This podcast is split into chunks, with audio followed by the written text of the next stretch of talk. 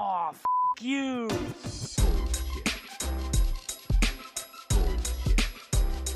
Bullshit, bullshit. Bu- bu- bu- Bullshit. Bullshit. Bu- bu- bu- Bullshit. Three, Bullshit. two, Ready. Bu- bu- bu- one. Bullshit. Bueno, eh, bienvenida al podcast otra vez. Eh, aquí tengo de invitada a Stephanie Farías, que ya la escucharon en otro episodio. Eh, y bueno, nada, la, la traigo a hablar de un tema más específico, un toque más corto, pero me parece que va a ser muy interesante. Hola, hola a todos y gracias nuevamente por la invitación.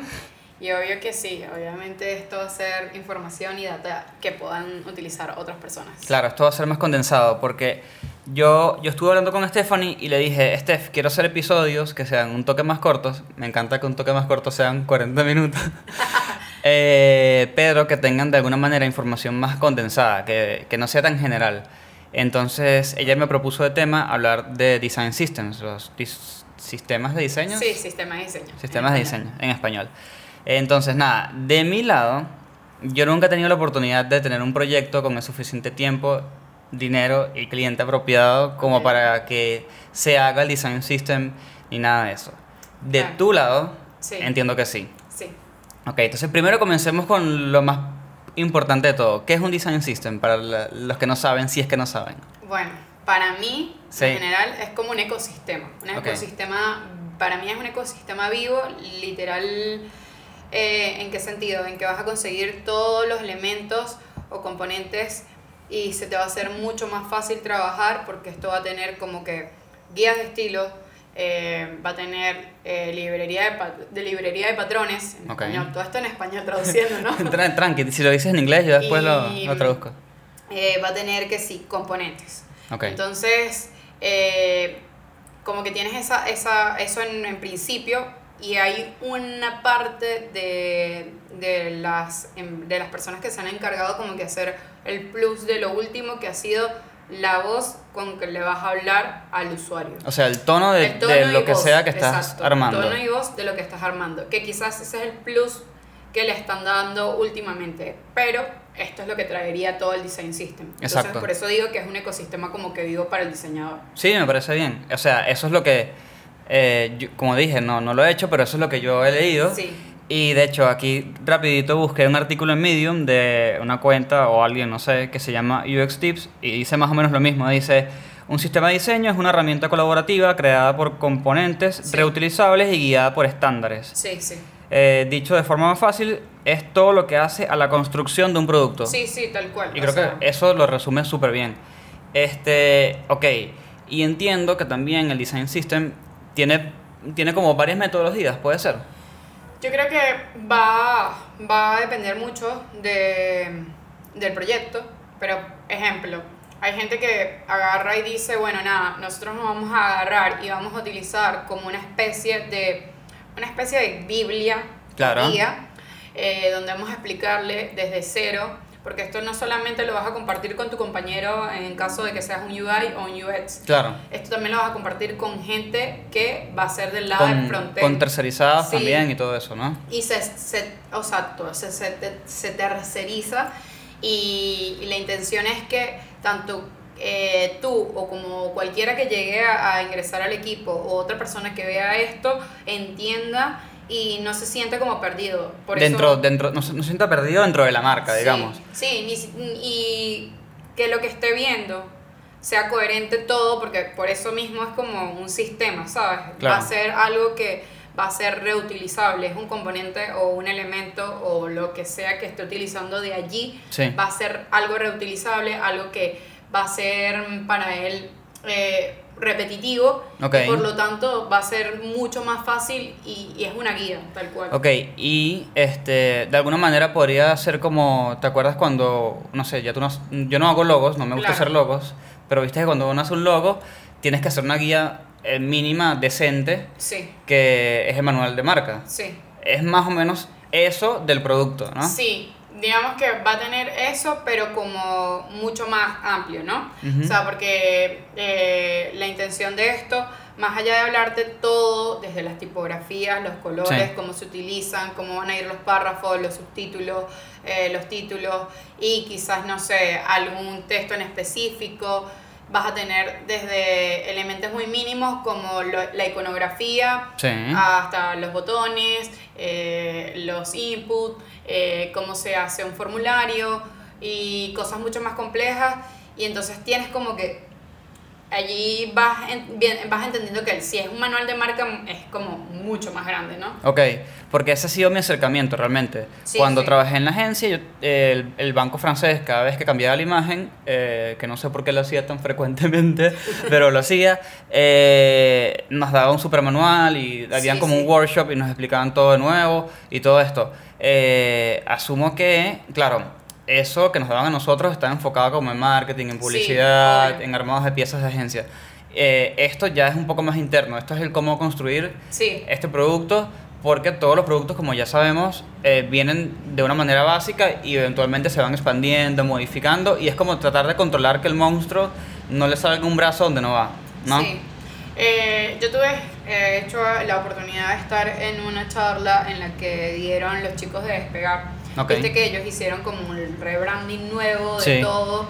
Eh, ellos, ellos trabajaron prácticamente, se enfocaron en lo que era hacer un design system desde cero. Ok. Nuevamente, quizás tenían ya ejemplo de todo lo que habían hecho, pero ellos querían tratar de llevar esto nuevamente re- como reflejando lo que querían, ese cambio que querían, ¿no? Ok. Entonces, literalmente como que ellos hablaban de que se encerraron meses a trabajar en esto. Claro.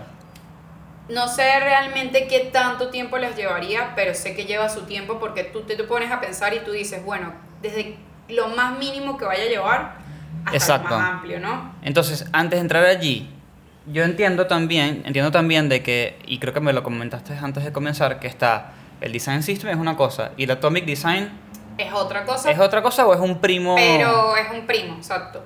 Porque ¿qué pasa con el Atomic Design? Que mm, si tú te pones a ver, son como eh, eh, átomos pequeñitos. Claro, claro. Entonces ese átomo es desde eh, lo que te forma, no sé, el label, Ajá. el input, Sí. el eh, y adentro, no sé, tiene un opción, una opción de desplegable. Ok. Entonces, cada cosita, o sea, cada cosa, o sea, desde la palabrita, el label, Sí. desde el- la cajita y ese iconito que te hace el desplegable, son átomos que te hacen una molécula. Exacto. Entonces ahí es donde tú dices, no es tan lejano, o sea, viene de conformar primero esto que vas a entender que se va a utilizar siempre de esta Claro. manera. Lo que pasa es que, digamos, el Design System te va a dar como mucha más información. O sea, que de alguna manera podrías hacer un design system basado en la metodología de Atomic. ¿Podría Sí, ser algo así? Sí, de hecho, eh, o sea, empiezas con eso en esa base Ok. y terminas como que haciendo Claro, porque el eventual- eventualmente ya no tienes cosas pequeñas y. No, y- no, y ya terminas haciendo el monstruo y ya esto se replicaría. Ok. Y por allí, lo que te decía de las guías, quizás tienes allí dentro del Design System, vas a tener desde, eh, no sé, por decirte, márgenes. eh, Ah, claro, tipo, cuando hay un título, ¿cuál Sí. es el espacio entre el título y tal cosa? Sí, márgenes que se van a utilizar, eh, tamaños que se van a utilizar dependiendo, ejemplo, no sé, es una aplicación en específica, desde el formato más chico, desde mobile, Claro. tablet a desktop. Ajá. ¿Cuáles son las versiones que ellos utilizan? Y según el nicho de mercado Sí. o el usuario realmente que ellos tengan y el objetivo de este usuario, ellos a, ver- a veces evalúan esto. Y diciendo ellos, me, me, me, me refiero al equipo de UX y al de UI, se evalúa justamente que mm, todo esto que estés haciendo esté realmente, o sea, enfocado al producto en lo que más se utiliza. En, en la versión de, de estos di- dispositivos en los que más se utiliza. pues. Claro, y a partir de lo que hay, lo que hiciste o lo que, lo que sea, si sale alguna sorpresa de algún tamaño nuevo, bueno, te basas Sí. en eso que ya acabas de hacer. Exacto, igual para, para eso se, se utilizan las métricas y si hay algo existente, ¿no? Sí. En caso de que no haya algo existente, allí es donde viene eh, que el design system siempre va a ser algo iterable. Exacto. Nunca va a ser Nunca algo se termina. como, ah, no, esto se queda así y es perfecto. Claro, y, y, no. y O no. sea, O sea que el design system ya una vez está pensando que de por sí va a fallar, y, Sí. está, y está bien porque lo vas arreglando. Ahora, a mí lo que me da curiosidad, tengo como un millón de preguntas, pero vamos a ver. Eh, primero que todo, ¿cómo decides eh, cuándo hay que hacer un design system y cuándo no? Porque yo asumiría que no siempre hay que hacer uno. Yo siento que cuando el producto va a ser más allá, o sea, cuando yo, tú, tú no, denotas que el cliente va a tener más de un objetivo, o sea, no va a ser simplemente se va a quedar en un producto mi- eh, mínimo viable, sino que Ok. va a ser un monstruo ya. Ok. Ahí es donde tú dices, bueno, esto ya pasó de ser un atomic design que era Sí. mínimo con elementos repetitivos que quizás podrían utilizarse, no sé, en una landing como tal, Claro. un one page, no sé, eh, a pasar a ser, no sé, esto se va a utilizar en un producto mega gigante. Te estoy hablando, ejemplo, eh, no sé, para poner Amazon. Claro, exacto. Es un monstruo y ahí tú dices... Eso de tener toda una guía que gigante. No es lo más bello del mundo, porque No. no, lo es.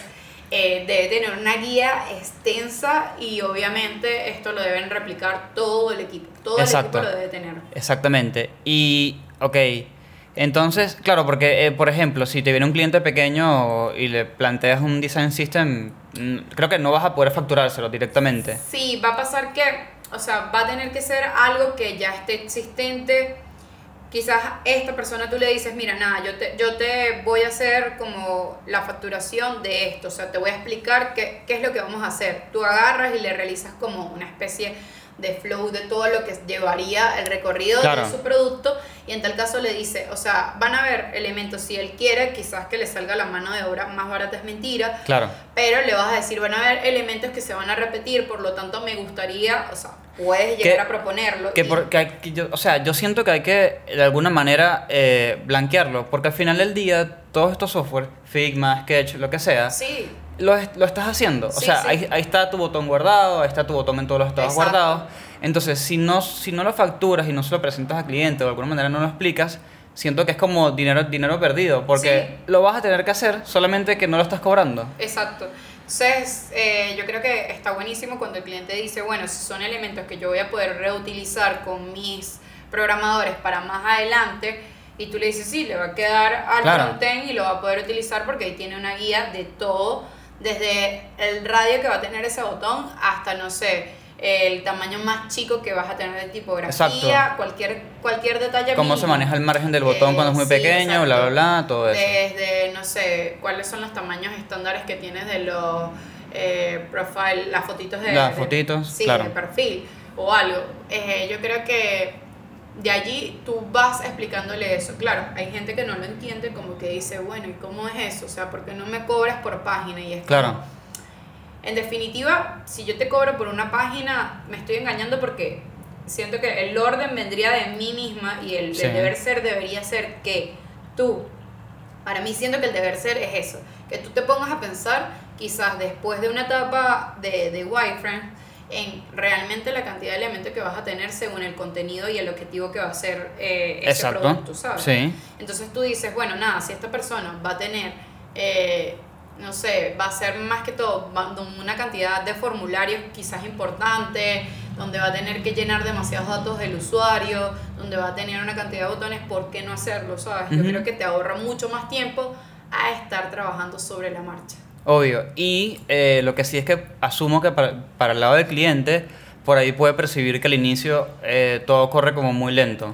Sí, quizás corre lento y por eso es que eh, cuando empiezas con un Atomic Design Ujú. es mucho más viable para el cliente en principio que un Design System, porque el Design System te va a llevar un tiempo y en teoría pueden ir surgiendo las iteraciones en medio de lo que estás haciendo porque para eso mismo es, o sea, tú vas haciendo el Atomic Design o el, o el Design System Sí, y ambos tú tienes que testearlos. obvio. La sí. intención de testearlos es saber si el usuario final, o sea, el usuario final o el promedio de tu aplicación, producto, lo que sea, se siente identificado con eso, se siente a gusto, lo comprende. Si no lo comprende, ya tú sabes que algo no está funcionando, entonces tienes que retroceder, volver Sí. de, ce- de cero, que no está mal, quizás no es de cero al 100%, pero tienes allí como Corregir, algo. corregir el rumbo Sí, de lo que venías algo haciendo. dices, bueno, no sé, mira, este botón, la persona no entendió que era un botón. Ok. Eh, este, eh, le pareció que era muy chico o quizás vas viendo métricas. Sí, no, no se dio en- cuenta que aquí podía escribir, yo qué Sí, sé, sí. cualquier cantidad de cosas. Vas viendo métricas en una misma prueba, un, un testing que le haces al usuario de pantalla donde lo mandas a hacer. Oh, bueno, o una algunas cosas el mismo, corta. algunas cosas el mismo QA los las detecta Sí, sí. y ni siquiera pasa por el usuario. Pero, ok, y ahora, porque tú y yo eh, no somos, ya lo habíamos dicho, no somos UX puros, Sí, así que sí. también diseñamos lo que la gente llama el UI, Claro. los colorcitos, digamos. Pi- Pintamos las casitas. Este, Entonces, eh, ¿cómo, o sea, en qué momento comienzas a armarlo? Porque yo lo que siento es que por ahí, las primeras veces puedes sentir que tu creatividad, eh, está- o sea, como Sí. se compromete un poco porque dices, bueno, tengo que armar el sistema, pero aún no lo he comenzado, pero ya propuse los wireframes, pero todavía no sé cómo es el look and feel. Claro. ¿En qué momento dices, bueno, listo, tengo esto, voy a armarlo? Bueno, si es una agencia como, o bueno, no una agencia, estamos poniendo una empresa tipo despegar, Sí, eh, yo pienso que según lo que entendí en esa charla, que es el ejemplo que estoy dando ahorita, eh, ellos tienen un equipo de UX aparte, que es el que realiza toda la investigación, Sí. ve todo lo que tendría que ver eh, en este caso con data que ya vendría de todo lo que estábamos hablando de métricas. Ujú. Ellos mismos hacen un research y van viendo cuáles son las comparativas en el mercado. A todo esto que más o menos te lo desglosan y tú como UI, quizás si eres UI puro, sí, vas a tener como una bajada más masticada de toda esta situación, qué es lo que está pasando. claro. Y quizás si vienen con la onda de, bueno, nada, eh, otra parte del equipo quizás se esté lanzando lo que sería el look and, el look and feel. Ok, Entonces tú no estás tan metido en el tema de, ah, no, a mí me toca hacer la parte, no sé cuáles son los colores que van a ver acá, o sea, como que tú irías sencillamente dedicado a esto, o sea, ya debería venir masticado para ti, como que la información ya debería, la información, o sea, estoy hablando del research, Sí. y ya debería venir como en cierta parte eh, destinado o ya bajado como este, mira, esto, esto va a ser el nuevo logo de despegar, esto van a ser los nuevos colores. ok, Y, y ahí tú tienes una idea y, estaban, y entonces tú dices, bueno, nada, voy a hacer mi propuesta ya Basado en eso. basado en eso. Entonces ahí tú entiendes que quizás esto va a ser mucho más complejo y que va a ser un rato y por esto, por esto ellos, eh, ellos mismos explicaban que se cerraron meses a trabajar eh, eh, en esto y era como, bueno, nada, hasta que nos salga esto, sí. no vamos a Aparte, lanzar la yo que estuve contigo en esa charla, que ellos hablaron un tema del tono, de que se dieron cuenta que eran sí que, no sé, 200 argentinos, Sí. 100 brasileros y un mexicano, una Sí, cosa así sí. súper particular. Y quedó como que el primer tono y el primer mensaje que lanzaban era muy argentino. Sí. Y fue como que hay que replantear Entonces, todo. Tienes que replantear a quienes les hablas, por eso decía, es importante y si esto viene es un plus muy grande que mucha gente como que está empezando a darle importancia porque la verdad es el usuario que vas a tener y quizás no todos eran argentinos, viste que decían que era Sí. de Brasil, México y Y Argentina. Argentina. Entonces tenías esos tres, ese tres, esos tres públicos que tú decías, bueno, ¿cómo le hablo a uno, cómo le hablo al otro Ujú. y al otro? Para que se sientan todos cómodos y no se me vayan de la página. Exacto. Eh, eh, eso está bueno, pero eh, como que eso, digamos, tú lo tienes como un plus, por eso dicen que es a lo último, Ok. eh, ya cuando empiezas a hablar todo lo que tendría que ver con el contenido. Si bien tú no te vas a enfocar en el contenido, tú como UI vas a tener es, el objetivo real es armar todo este, todos estos elementos o todas estas Todos los elementitos basados en lo que te tiraron allí. Exacto, que se van a tener que utilizar sí o sí y que tú también tienes que ten- entender que lo que dije en un principio, sabes, que esto lo vas a compartir no solamente con tu equipo, sino con otras personas y que estas otras personas deben entender esto y, y no debe ser algo difícil, algo que, que entienda el programador y cualquiera que se siente y que entienda, ah, mira, tienen nombres y, y quizás algunos estilos no se vayan quizás a, a chocar con los estilos que tienen, no sé, eh, los programadores, porque Claro. eso puede suceder. Sí, sí, también. que te dicen eh, tienes demasiados estilos o estilos Sí. muy parecidos, lo que sea. Sí. Y ahí es donde agarras y haces, eh, por ejemplo, Material Design, la, la guía de Material, Material sí. Design es un design system, ¿no? Sí, sí, es un design system open source. Open source Sí. eh, de Google. Eh, ¿No? Sí, sí, de Google. Sí, sí. Este, y ellos ahí resuelven cosas que me parecen muy interesantes, como por ejemplo, eh, no sé, cuando hay un texto en una imagen, cómo se pone, ¿Cómo se puede se pone esa sombrita Sí. abajo para que esa sombra no sea horrorosa. Sí. Eh, incluso te, te enseñan a hacer gradientes y un montón de cosas. Y yo me imagino que, bueno, vamos a asumir que no usas esa guía, sino que haces tu mismo design system. Llega un punto donde agarras y le dices al, al diseñador, mira, me hace falta que eh, con el botón vacío tal, hagas una imagen con este sistema tal y, no sé, esta es una nueva página para una experiencia, mm, no sé, una aventura en la selva. Claro. Yo qué sé. Y ya no tienes que pensar tanto en, uy, ¿cómo será esta imagen ¿Cómo que me van a dar? Sí. ¿Qué tan largo va a ser el texto? Exacto. ¿Qué botón voy a poner? Porque ya, ya el que te trae el texto te lo trae más o menos digerido Exacto. según el, el diseño, el, el sistema, perdón.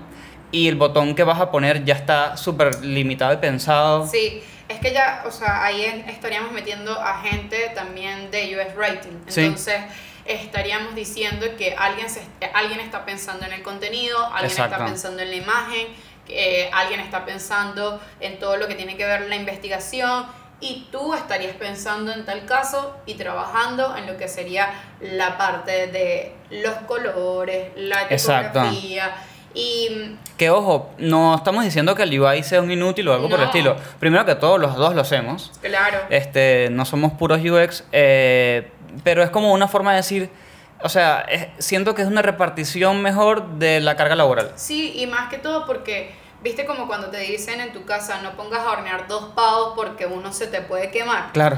Es como, o haces una cosa bien o haces la otra Sí, bien. no puedes hacer las dos bien. No puedes hacer las dos bien, o sea, y, y si eres una, una mezcla entre el UX y el UI, quizás vas a empezar primero por una fase que sería Ok. el research y toda la cosa, y luego eh, entrarías en lo que sería la parte de UI, porque si no es como muy complejo, como que, ah, sí, voy a investigar y me lanzo un botón. Claro. ¿Qué estás haciendo? No estás Sí, porque haciendo a mí me pasa muchas veces, eh, como ya lo dije y lo repito de nuevo, no he tenido la oportunidad de hacer uno, me, pa- me pasa mucho que estoy haciendo un proyecto y de repente ya, ya yo tengo mi, mi sistema, yo en mi cabeza, ¿no? Aunque el cliente no lo pida. Pero de repente me doy cuenta al final, ¿sabes que uno al final siempre te queda como pensando en el proyecto en la cabeza Sí. y lo vas como repasando? Sí. Y de repente me acuerdo como que, uy, creo que hice un botón de 42 de alto y aquí hice uno de 30 y tanto. Creo que hice dos tipos de botones sólidos. Claro. Y comienzas a tratar de revisar y quizás consigues el error y lo, repa- lo reparas de alguna Sí. manera. Pero eh, son problemas graves porque se te pueden pasar y, y eso se arrastra. Se arrastra. Claro, eso, eh, esto yo lo venía escuchando, de hecho, de un programador, ni siquiera de un Ah, también pasa. diseñador. Ellos decían que muchas veces cuando hay esa desorganización del parte de quizás del- de lo que es la parte de diseño, pasa eso. Suele pasar que ellos dicen como no entiendo cuánta cantidad de botones me estás dando, cuántos estilos de botones me estás Claro. dando. O sea, si bien van a haber unos que tengan background, otros van a estar vacíos y solamente van a tener stroke, pero, ajá, el tamaño de uno es 45, el otro es 36 y el otro es a dónde vamos. Exacto. Entonces te quedas como esa confusión que le creas a la otra persona es lo que se trata de evitar con esto. Y, y a la vez es que perdure en el tiempo quizás eh, una guía y que quizás el día de mañana no hay un UI o un UX allí dentro del equipo y el programador está solo, no sienta que no tiene algo en que enfocarse. O sea, Claro. va a decir, ah, bueno, esto es mi base, de aquí tomo y puedo leer. Claro, porque él podría hacer básicamente todos los estilos y todas las cosas, ta, ta, ta, y después se dedica a tirar eso en una hoja completa. Tal cual.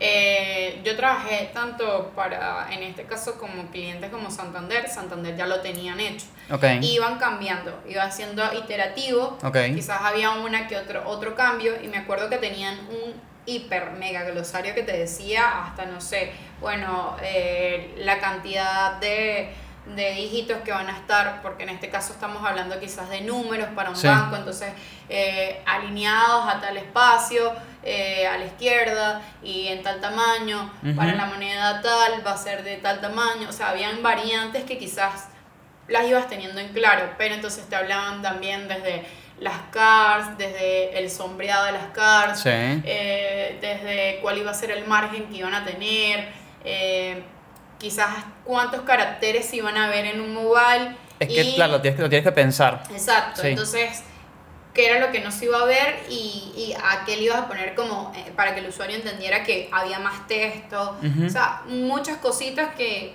que quizás uno no, no piensa en el momento de hacer un diseño chico y dice, Claro. nada, yo resuelvo con lo que haya. Y la, inten- la intención con esto es que el trabajo de todo el equipo sea mucho más fácil. Exacto. Sí, porque, y, y no se me ocurre, quizás a ti se te ocurre porque si lo has hecho, una forma de, de, de parar al cliente, al cliente chico o mediano chico, o al cliente de- que, Que no quiere que no quiere pagar tanto, ¿cómo, cómo plantear la idea de, hey, mira, yo sé que tú quieres, no sé, hacer este proyecto en 160 horas, la parte de diseño, Sí. pero creo que hay que meterle unas buenas tantas horas en, en esto. Eh, O sea, ¿tú te ha tocado hacer esa negociación? Sí, nos tocó en algún momento hacerla, pero no fue tan no fue un design system, fue un Atomic. Ok. Un Atomic Design.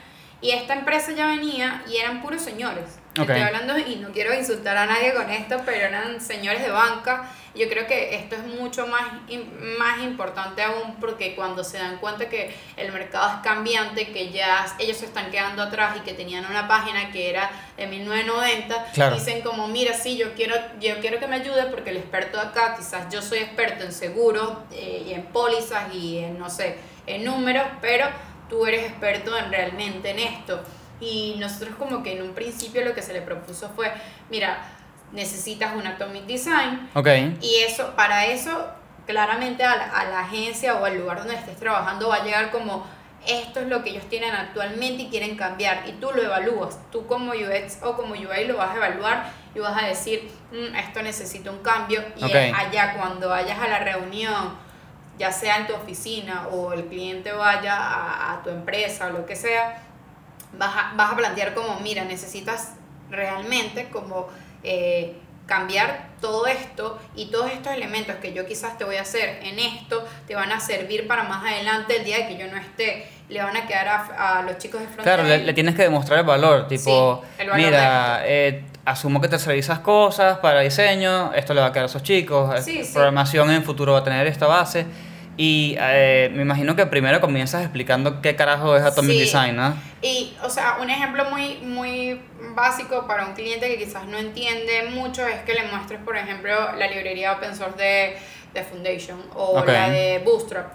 Que tú dices, bueno, nada, viste que mayormente cuando hay un WordPress hecho, creo que la mayoría Sí. de WordPress sí, son basados en, Sí, en sí, Bootstrap. sí, sí, sí. Entonces le muestras eso y dices, mira, nada, ¿sabes? Son estos elementos, eh, estos son los botones, estos son, no sé, eh, los inputs de, de un formulario, eh, eh, este es el header, pero cada cosita, o sea, te la voy a dar separada para que el día de mañana, si necesitas armar una tabla, Ujú. ya sepas cuál es la estructura de esa tabla. Sí, yo creo que si, si le demuestras que le estás resolviendo un problema a futuro, a futuro incluso después del proyecto que le vas a Sí, hacer a él, Exacto. Eso le, le- le rueda dinero en los ojos porque Sí. él, él entiende, ese es su idioma. Sí. Él entiende de que le va a ahorrar tiempo y, y el tiempo, dinero. Sí. Pero yo cuando conocí eh, este término de design system, que debe ser cuando estudié o algo así, no sé, eh, me fijé que dentro de todo el programador ya trabaja de esta manera. Y yo nunca entendí por qué el diseñador no trabaja de esta manera. O sea, yo sé que somos creativos y somos medio desastres en algunas cosas, pero el orden es necesario.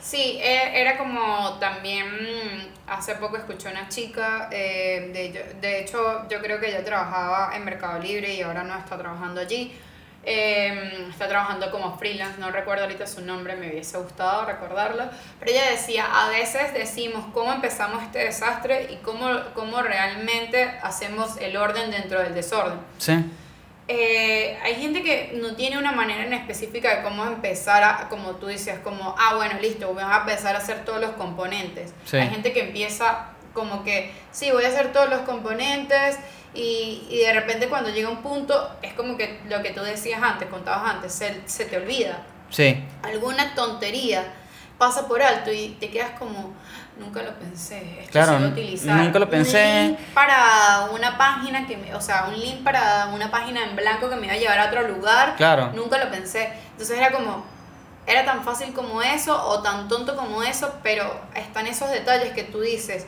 ¿Por qué no piensas mejor en el contenido? claro. Y ahí yo creo que eso fue algo que falló mucho y falla mucho quizás en el sistema educativo, que tú estás pensando simplemente a nivel de diseño, Sí. todo lo lindo, todo lo Todo- bonito, claro, exacto. pero no estás pensando realmente cuál es el objetivo de ese producto. Exactamente. Y, y el objetivo del producto y después lo que el usuario va a hacer. Exacto. Eh, O sea, son dos cosas tan importantes que tú tienes que entender que si una vez que este producto cumple el objetivo y el usuario sienta que está cómodo allí, o sea, no hay fallo alguno. Ahí tú entiendes que tú dices, bueno, nada, hubo algo, un caso exitoso, entonces nada, yo lo que necesito es que si quiero realizar muchas más cosas y mejoras, voy iterando en base a eso. Exacto.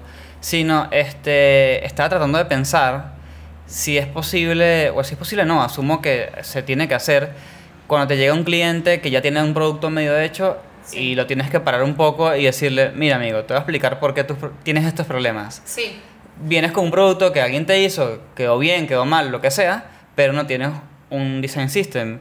Este, y tienes que pararlo con todo y asumo que para él es terrible porque él asume que tú vas a, a, digamos, continuar su proyecto sí, exacto. y de repente, de alguna manera u otra, estás echando hacia atrás. Un- Exacto. Un, poco. muy pocas personas creo que, o sea, cuando es una persona muy cerrada literalmente en el tema de negocio y números, de billetes, Ujú. lo que estamos hablando, porque ellos en ese momento lo que piensan es en eso, muy, muy pocas personas son las que se copan a decir, vamos a darle con algo de cero porque yo Sí. quiero que mi negocio mejore. O sea, siempre piensan que, que ellos quieren esto ya. Ok. Sí, que ellos quieren esto ya y es como, créeme que si hacemos el cambio eh, desde cero, o sea, paramos tu trabajo y quizás hoy no tengas unas ventas, pero yo me organizo con mi equipo de trabajo y quizás Claro. si estoy solo, aunque sea si estoy solo, empezar por un Atomic. El. Atomic es lo más fácil y vas a entender muchas cosas y ya con lo que venga que está establecido, ya tú vas más o menos a ver qué necesitas Sí, hacer. sí, sí. Porque también siento que, que ahora que el, eh, usar Sketch, Figma y todas esas cosas está, es, es más popular, yo creo que, no sé, de aquí a cinco años, cuando te venga un proyecto que ya está hecho, ya te va a venir en, ese- en ese formato, ya va a venir con un Sí, design sí. system. Pero cuando te vienen proyectos que no han pasado por esos programas, sino que se quedaron en Photoshop, se quedaron en Illustrator, Es creo que ahí es donde viene el sí. desastre. Entonces seguramente, en el mejor de los casos, te mandan un PDF Sí. y cuando lo abres es más una guía de marca que otra cosa. Sí. Que está bien porque te da una base, pero no es lo que No es lo que necesitas. necesitas realmente. Y el cliente no lo entiende. Pero, este. ¿Hay algo de Design System que no te he preguntado que sea importante, que se te ocurra? Eh, o sea, yo creo que los tiempos, si me lo preguntaste, los tiempos a veces pueden variar porque viste que estamos hablando de un tono de voz, Ujú. eh, de, de una tipografía, de un look and feel, de, de muchas cosas y cuando tú estás haciendo todo lo que tendría que ver con la parte de UI, Ujú. tú vas a crear hasta si realmente tiene valor para esa persona, O sea, si es el Design el System. design system, tú deberías crear tu iconografía Claro, exacto. particular. Y eso es un trabajo, es un trabajo Sí. arduo, fuerte. Y a veces ellos no entienden.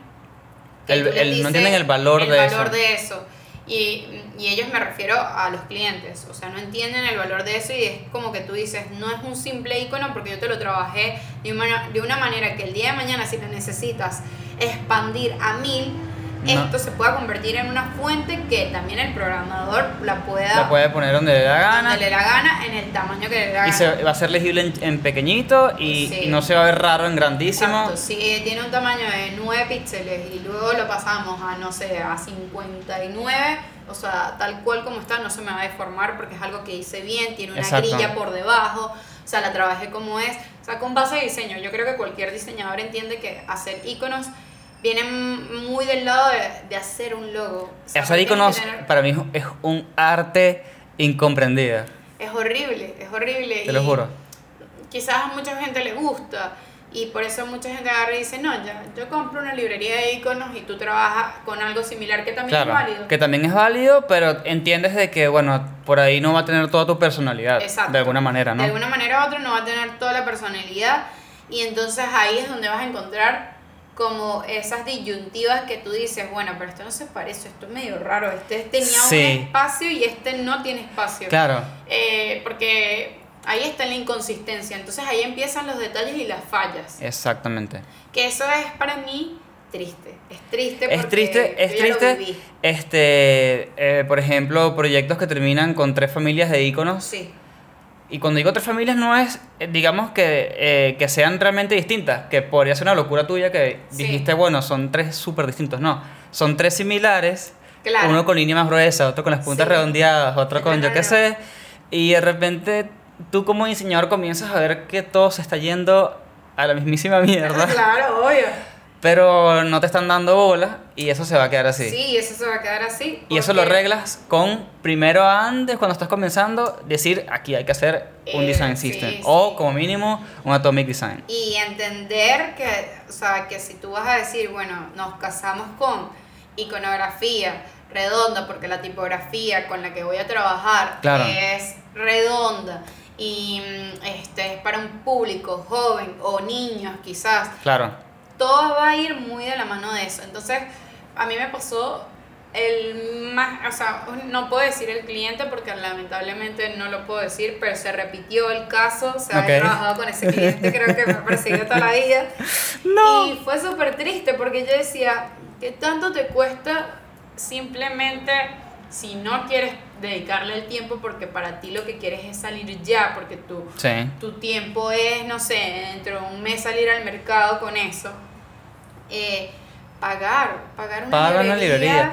Yo creo que- sea linda y que se adapte a tu tipografía que ya la conocemos porque ya yo ya la conozco, si he trabajado contigo Claro. mucho tiempo, ¿por qué no hacerlo? Ya la sabes? conoces. No, yo creo que eso pasa porque el cliente no ha entendido el valor y eso es culpa de, de uno como diseñador o el que sea que está hablando directamente con el cliente, ¿no? Sí, Pero, porque fíjate que de alguna manera ellos entienden que es súper necesario, dependiendo obviamente del nivel de cliente, eh, pagar un banco de imágenes. claro, ¿Por qué? Porque bueno, sí, las imágenes por ahí las vas a repetidas en todos lados, pero son buenas imágenes. claro. Entonces, alguien en algún punto entendió que esas imágenes tenían un valor. Claro. Creo que todavía no han entendido de que, chicos, si, si no van a presupuestar las horas para crear un design system y crear una iconografía, por lo menos in- invierten un- unos iconitos, ¿no? Si estamos hablando de hecho que en el principio del design system, si tienes una guía de estilo, van a haber hecho eh, tipo de ilustraciones. Claro. Que, eh, ejemplo, al ilustrador, ¿por qué así le pagan al ilustrador para que haga las ilustraciones bellas y hermosas? Pero yo te voy a decir algo, yo todavía eh, no he trabajado con un ilustrador de la mano, o sea, digamos, en el mismo grupo, Claro. y a mí me parece súper necesario. A veces es necesario y te mandan a, a buscar eh, mm, ilustraciones cuando te dicen no, no te lo voy a pagar. Entonces tú terminas buscando también como ocho familias que son Claro. similares de ilustraciones, pero no se ¿Quién no se ha metido en FreePic a buscar ilustraciones? Y lamentablemente es así. y te das y te comienza yo vi mira yo he visto proyectos en Behance casos completos de UX UI completos enteros que después estoy en FreePic porque estoy buscando algo y encuentro las ilustraciones La ilustración idéntica. y yo sí. digo bueno deberías aclarar eso en el proyecto porque Claro. primero que todo no es tu mérito no es tu mérito hacer ese iconito No. Y segundo te lo pide la página no Claro. el de otorgar el cosa Sí. este, pero sí, es como raro terminar metiéndose en FreePic o lo que sea, buscar un recurso y hacer eso de las tres familias o lo que sea, porque devalúas tu diseño, devalúas Sí. tu calidad de trabajo, devalúas el producto del El que te está pagando. sí, Además, hablemos de eso. La persona que te está pagando te está pidiendo que hagas, entregues un peor producto. Él mismo te está, te está llevando a la mediocridad. Exacto. Y es triste, porque todos caemos en eso y quizás caemos por, no por error de nosotros, sino porque sencillamente está este tema de flexibilidad de pagos, tiempos, Claro. y, y, y son muy pocos los que dicen realmente estoy haciendo las cosas bien, sí o no. O sea, yo creo que podemos ver ejemplos como, Despe- como Despegar, como Mercado Libre, que, que tienen una consistencia, que tienen una consistencia en su design system, que Claro. desde cuando abordas, a, a, por lo menos en el caso de Mercado Libre, una compra, eh, lanzas el producto en el carrito eh, y luego vas a realizar la compra, eh, los inputs, los numeritos, las ilustraciones, los congres de algo exitoso Claro. o algo falló, todo tiene una consistencia, o sea, no hay nada que yo diga, "Mm, algo raro. Claro, exacto. O sea, ¿por qué? Porque ya se habrán dado cuenta en algún momento En algún punto dijeron, eh, Eh, así no podemos seguir. Sí, exacto. Esto tiene que tener tipo una columna vertebral de alguna manera. Exacto, y independientemente ellos vieron que tienen Mercado Pago. Mercado Pago tú vas y tampoco es que se diferencia mucho de Mercado Libre. Tiene No, una porque se, se nota que tiene que ser que como son de, de la familia y todo esto. Que por cierto, en estos días les envié un screenshot a los chicos de Mercado Libre UX. ¿Sí? De, sí, porque consiguió un error en, en, el- en la aplicación. Y ¿Te nada. contestaron? No, no me han contestado, pero dije como que jaja, hice, hice de cuá. Bueno, está buena eso. Eso se puede hacer demasiado y eso ayuda. Créeme que en algún momento eh, hay errores, quizás hay gente que ha visto errores en Instagram, Claro. lo mandan. Hay gente que ha visto errores en Twitter. Exacto, y lo manda. mandan. Sí. Eh, De hecho, así eh, un tema más o menos aparte es en Chrome, en Google Chrome, si encuentras un error, Google es capaz de pagarte hasta 30 mil dólares. Bueno, bueno. Entonces, a buscar errores, chicos. Un, un detallazo. Pero es eso, o sea, como que yo creo que es súper importante y las veces que he trabajado con un design system Sí. y que me lo han dado bien, porque quizás Ok. cuando no me han dado el, el, el que tú dices que me parece un manual de marca y yo digo, y en PDF, ¿y qué me ayuda esto? Y en PDF y lo abres en Illustrator y no Ajá, es editable. No, ni- no, ni siquiera en Illustrator, en Photoshop me ha, me ha tocado abrir eso. Y PNG completo. Bueno, pero bueno, para no desviarnos del tema, porque eso es Sí. como catarsis, ¿qué, ¿cuáles son las partes que están involucradas en hacer un design system? Porque está bien, el UX arma como el esqueletito, todo este tema que ya sabemos, pero eh, de alguna manera el tono entra en algún punto, Sí. la voz entra en algún punto. Sí. Las necesidades del lado de marketing entran en algún punto. O sea, está bien, tú decides dónde van las imágenes o lo que sea, pero algún- alguien te va a decir, mira, yo necesito que aquí hayan dos banners, o haya espacio para publicidad, o haya espacio Sí. para eh, marcas importantes de mi página. Entonces, ¿cuáles son las partes involucradas en el Design System? O sea, hablando desde el principio, como lo que te dije, que era teniendo en cuenta que van a haber distintas personas, o sea, distintos, de hecho, de departamentos, como lo quieran llamar, este, involucrando todas esas partes, quizás ya presentando nosotros el, el wireframe, el boceto y toda la situación, nosotros tenemos en cabeza una idea Ok. y de repente está aprobado ese wireframe, pero la comunicación también va del lado de marketing, ¿no? Y entonces te va, la, la gente de marketing te va a decir, bueno, sí, miren, yo necesito Ujú. que esa ilustración, o sea, esta imagen que tú me estás indicando dentro del wireframe sea esta. No eres tú quien elige realmente qué comunicar, Ujú. sino esta persona también se involucra. Claro. claro, tú le vas a dar como con tus conocimientos la, el ok de esto y Claro. quizás si es decir, es que, eh, si el de marketing tiene algún fallo y tú dices, mira, no me parece porque yo tengo este base, no sé, tú me estás mandando a poner en un fondo amarillo letras eh, Blanca. blancas y esto es imposible en esta ilustración porque no se va a leer el mensaje dentro de la ilustración, em, vamos a cambiarlo, marketing te va a escuchar, pero siempre que esté involucrada todas las partes, por eso debería estar... Y están mí, involucradas no desde el inicio, porque para que marketing entre y para que entre la gente del copy, eh, tiene, tiene que haber ya algo, ¿no? Sí. Así que primero, digamos, el, el- que trabaja solo es el equipo de UX de primero, UX primero. y después se exacto. va abriendo y va llamando a los demás, ¿no? Sí, o sea, UX es el que realiza toda la investigación y quizás en este caso, una vez de realizar todo el benchmark de, de todo Claro. y, y el research de todo, eh, vamos a hablar con la gente de marketing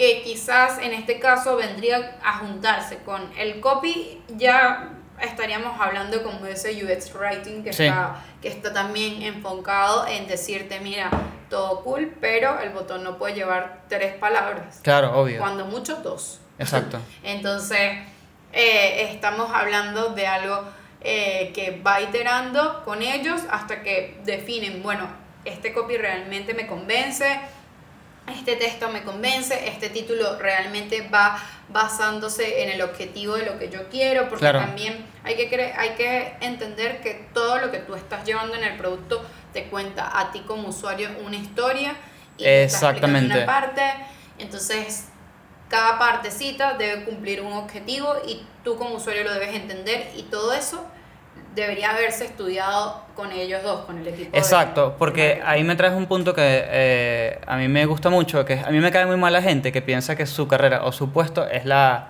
la importante, ¿entiendes? Sí. Entonces, por ejemplo, el design system, sí, el UX toma una- un papel súper principal al inicio, pero eventualmente hay conocimientos que se cruzan. ¿Por qué?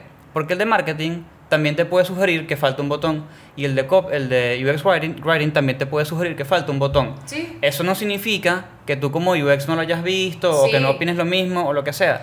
Hay puntos donde se cruzan conocimientos. Sí. Y, y yo, y yo me imagino que si el UX no pensó que en esta imagen o en esta cosa hay un botón, por ahí te lo puede tirar el de, el de marketing. Sí, te lo puede tirar o, en el de, ma- marketing. o el de el de copy te dice, mira, todo bien con eso, pero creo que sin un botón la gente no entiende que no esto es cliqueable. esto. Entonces allí se mezclan como todos los factores son importantes, entonces después cuando tú vas realizando, tú como UI, vas realizando todo, vas colocando todo en su lugar, te vas a dar cuenta quizás que "Mm, este botón no me funciona, Claro. acabé de ir un texto que me explique qué voy a hacer con ese botón, porque está ese, ese botón allí. Se va, o sea, se va a entender todo y se te va a hacer el trabajo mucho más fácil a ti y al otro para entender. O sea, es decir, al usuario cuando le, le llegue eso, es el que va a decir como, ah, entiendo, sí, ok, quiero hacer Claro, esto. exacto. Porque, o sea, eh, esos botones o esas acciones que tengas que realizar, esas actividades que tú tengas que hacer como usuario, eh, lo que te lo está guiando es ese texto, eh, Claro. todo, esa, eh, todo todo lo el, el conglomerado que vino por Sí. detrás de eso. Y por eso es que no, no, no, yo no siento eso de que tú trabajas por tu lado, yo, yo trabajo por el mío, no. Sí, o, o bueno, opina, pero lo mío es realmente lo que decide la... No, no, no es no, así. no es Y así. puede pasar que quizás eh, mm, marketing te dice y un US writing te dice, acá iba a ir esto, y después tú te das cuenta quizás en la primer, lanzas el producto y te das cuenta en los datos que te lanza eh, la página que quizás la gente no ve el botón o no lo entiende. Claro. Y ahí tú dices, algo está pasando, está fallando, y quizás se cambia el texto Exacto. y la persona... Quizás se vuelven a juntar los tres o no y lo resuelven. Este, y para despedirnos, yo sé que yo ya te pedí recursos anteriormente, pero de esto en particular, ¿hay algún recurso que tengas en mente? Yo creo que hay, hay, una, hay una página que está buena. Primero, hay una charla que se dio este año, que si, si la pueden buscar, Clarity.com, que si no me, no me equivoco, la dieron este año, finales de este año, 2019, el que pasó. Eh, este, la dieron, que es justamente que se habló todo acerca del design system. Ok. Eso está, estaría bueno, o sea, de todas formas, al final del podcast tú... Sí, yo, yo a ver si la consigo. Si la consigo, Sí, la, yo- la- pero la- es Clarity.com.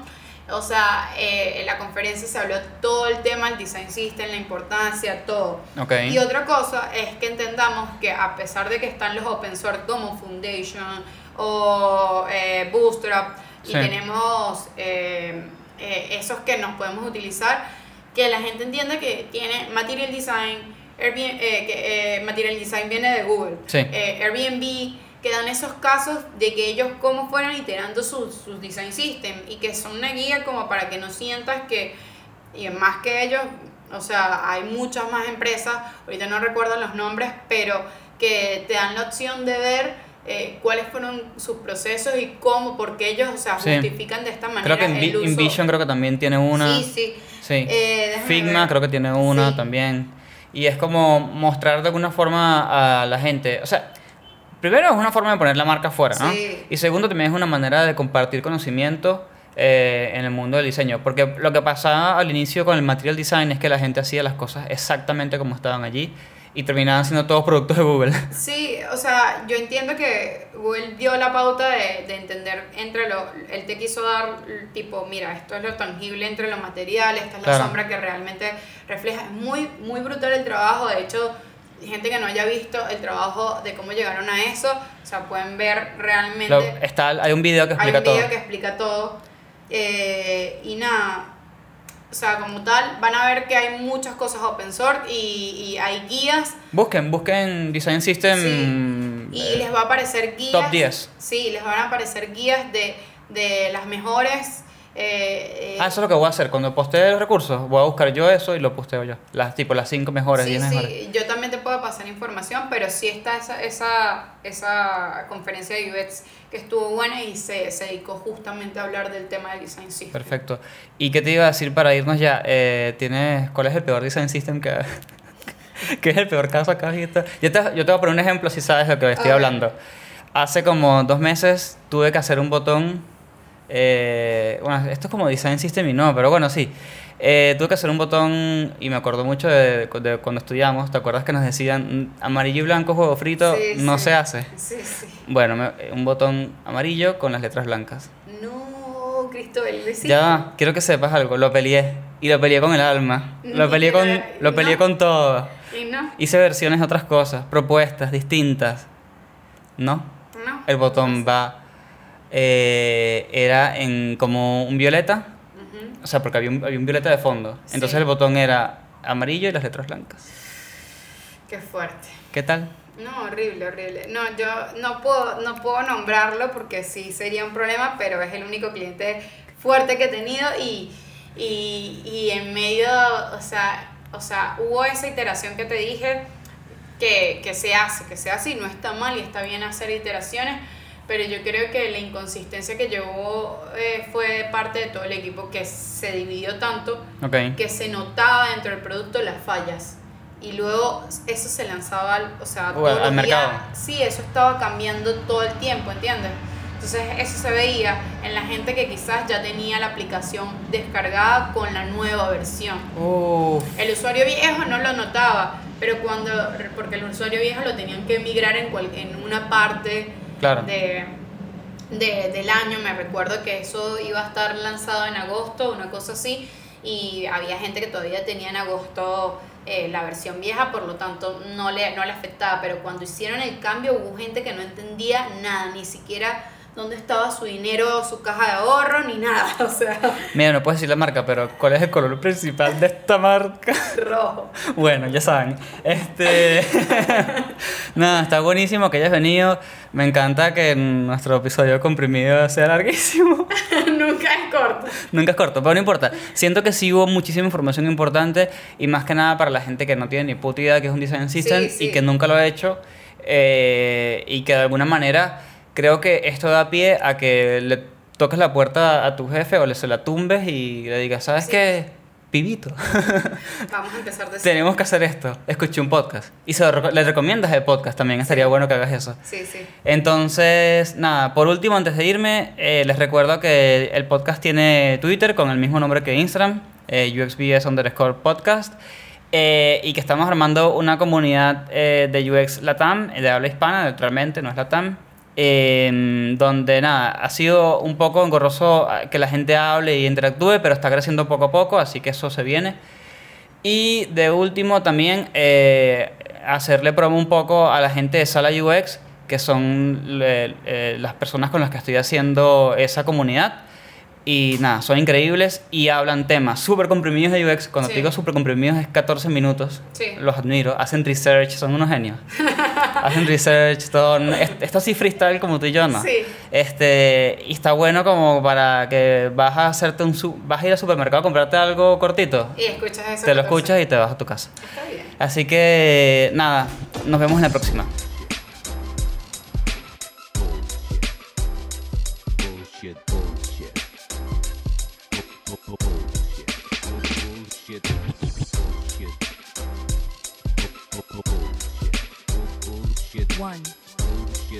Two, Bu- bu- three. Bullshit. Bullshit. The experience has ended.